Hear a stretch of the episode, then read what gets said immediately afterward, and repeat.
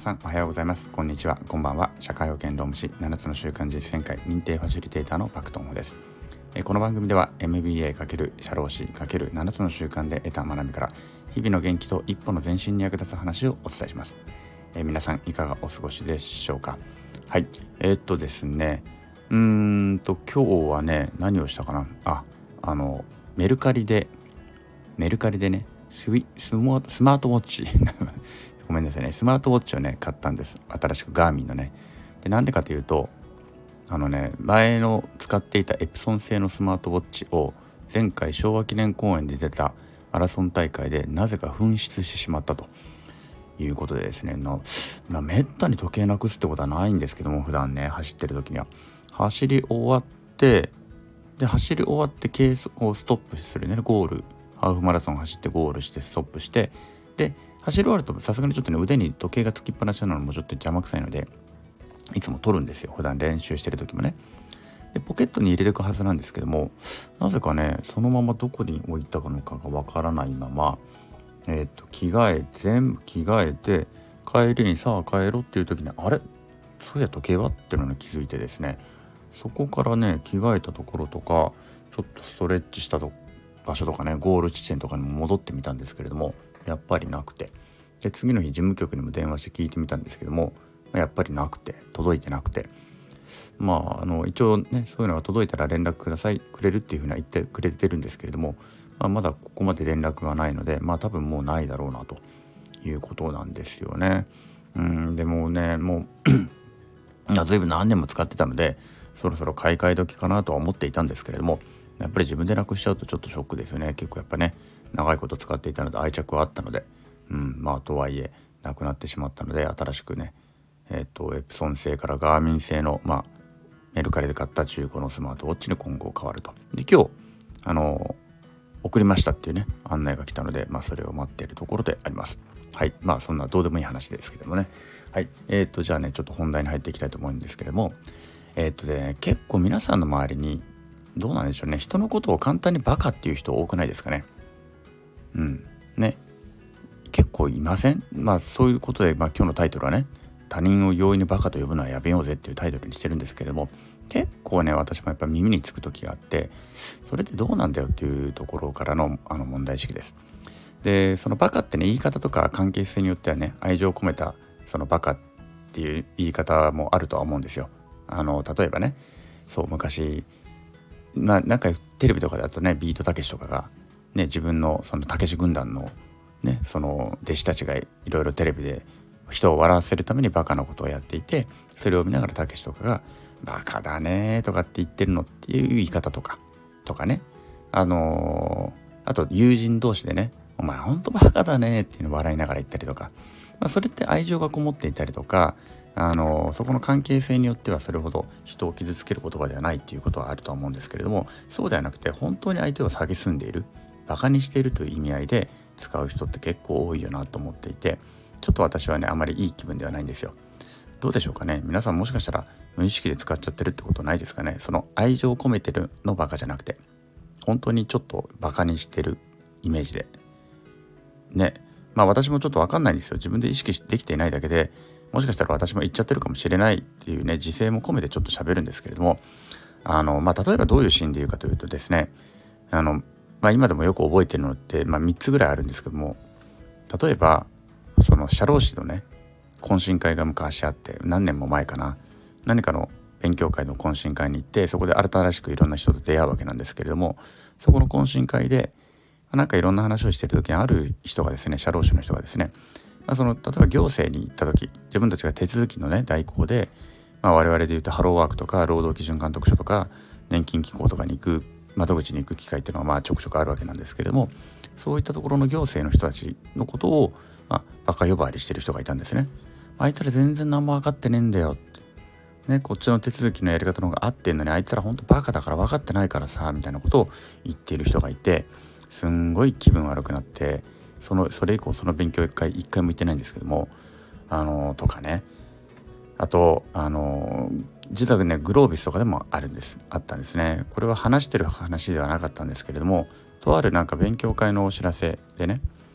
あの Facebook であのこういう勉強会やるので誰でも来てくださいみたいな案内があったんですよ。でその時にその講師役をやる勉強会のまあファシリ役をやるというかあの、まあ、クリティカルシンキングをねより深めましょうみたいな勉強会だったって記憶してるんですけれどもその時にその中心になってやってる人がその勉強会の案内文としてね例えばクリティカルシンキングを受けて講師でこういう質問に答えられないようなバカな講師のことはほっといてみたいなことをその案内文で書いていたんですね。でそれを読んだ時に私もすごくまたこれは気分悪くてですねあのまあ大体こういうねちょっと頭のいい人ってのはマウント取りたくなるんですよねマウント取りたがるでしょ人相手をバカ呼ばわりしてで講師とかをねあの俺が自分が知ってることしかあの喋ってないとかみたいな感じにしてバカ呼ばわりしてあのバカ呼ばわりしてその、ね、マウント取ろうとすると、まあ、いうような人がいたりとか。でそのその勉強会当然私参加しなかったんですけれども気分悪かったんで。でそれはねでもね後からもう一回見直すと文章変わってたので多分誰かがさすがに指摘したんでしょうね。まあ、指摘して訂正するぐらいのあの何て言うんでしょうね。そのぐらいのまあその人にも良心というか能力があったと、まあ、能力本当能力ですね。あのね受け入れて訂正するっていうのは一つの能力だったとするのかなって思うところもあるので、まあ、そのぐらいはあったということですね。でもまあ言っちゃった言っちゃってたわけだから、まあ、そういう人なんだなっていうのが分かったのでもう行かなかったんですけども。ってあったりとかあとねスタイフでもねスタンド FM, FM でもねちょくちょく聞くんですよ。で大体何かに何かちょっとねあのビジネスのこととかをなんだろう教えてくれるような人とかがよく言います。上司とか年配の人とかをバカ呼ばりする。あの自分のじゃなくてね多分配信をしていて若い人が聞いているだろうとビジネスとかをこれからねあの担っていく人たちが聞いているだろう勉強しているそれでも賢いという、ね、あの思われる人たちが聞いているだろうということを多分そこを意識してたと思うんですけれども皆さんのねバカな上司とかいっぱいいるでしょ？みたいな話し方をするわけですよ。もうこういう人たちは何も分かっていないんだからみたいな話し方をするんですね。でこれも非常にね、あのー、気分悪い。あのまあ勉強になるから一応勉強は勉強になるので聞くんですけれども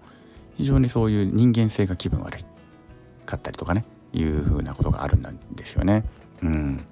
でこれ皆さんどっちのどういうねタイプなんでしょうかね。あのまあタイプによってはバカにバカって言って何が悪いんだっていう人も多分いると思うんです。でこの今紹介した私の例で挙げた3人の人たちっていうのは3 まあ3人だねそう今パッと例として思いついたのは3人だったから3人なんですけど、まあ、多分ねバカにバカって言って何が悪いっていうふうにあの思ってる人だと思うしあのそういうふうに反論してくるだろうなと思います。まあ、そういうタイプの人もいると。でそれとも何であれ人をバカ呼ばわりするのは気分悪いしなんか良くないよね嫌だよねって思うタイプかどちらかでしょうね。で私はこっちなんです。なんであれ嫌なんですよ。人をバカ呼ばわりする小バカにして蔑んでっていうのはすごく嫌だ。あの子供みたいにバカっていう方がバカなんですとか別に言わないですけれどもだけど少なくともなんか相手に対する、うん、相手というねもうそもそもね人間に対するリスペクトを感じないあのまあ、そう言うと多分ねいやそうじゃなくて優秀な人とかちゃんと影響を与えてくれた人はリスペクトしてますなんていう反論してくると思うんですけれどもいやそうではなくて人間というその存在そのものに対するリスペクトを感じないんですよね。だそこがすごく私は人として嫌。もちろん私にもすごく憎いやつっているし敵とすら思っている人とかそういう層ですね。ね一種の層。まあ層というか界隈みたいなものもあります。正直言ってね。でまあ例えば在日朝鮮人としてインターネット上でヘイトスピーチなんかやってる人たち人たちもう人たちというか連中とかね。でもさらにそのそれが外に出てきてヘイトクライムにまで発展してるようなやつら。こういうやつらとは、まあ、明確に敵だと思ってるし徹底的にねこちらの存在をかけて戦わなければいけないしあのー、いけないと思っている。でもそれとそれとねそれはこちらの存在をかけた戦いであって必ず勝たなければいけないと思っていますけれどもそれと人間をその人たち自体を蔑む言動というのはやっぱり違うんですよね。それは主義主張としてそして我々の存在として戦わなければいけないけれどもその人たちを蔑んでいるわけではないわけです。蔑んでしまうとそれは新たな差別を生んでしまうだけなわけです。うん。正直許せないと思っているけれども許せないと思っているし許さないと思っていますけどもでもだからといってバカ呼ばわりするような蔑み方はしないこれは私の私自身の人間としての誇りなのかもしれないですけれどもそれは新たな差別を生むだけであるというふうに思っているわけであります。はい。ということでですね、まあなんかちょっとダラダラっと喋ってしまったわけなんですけれども、いろんな意見はあると思うんだけれども、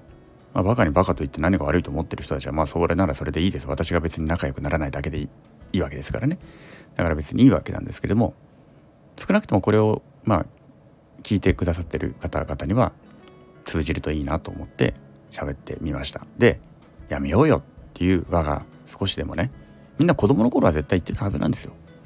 バカって言っちゃいけない先生が言ってたからバカって言っちゃいけないんだとか親ね親にもバカって人のことバカって言うなって言われてたりしたと思うんです。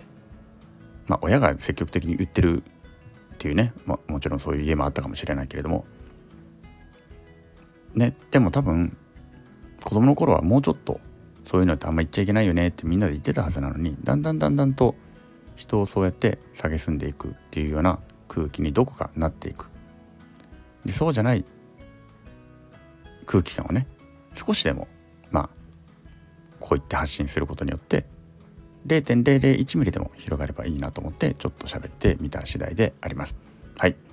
ということで今日もお聴きくださりくださりありがとうございました。今日の放送が面白かったりためになった人はいいねをしてくれたりコメントやレターなんかもくれると嬉しいです。また頑張って更新していきますのでよろしければ遊びに来てください。昨日より今日、今日より明日、一日一歩ずつでも前進し、みんなでより良い世界を作っていきましょう。それでは今日はこの辺で、さようなら。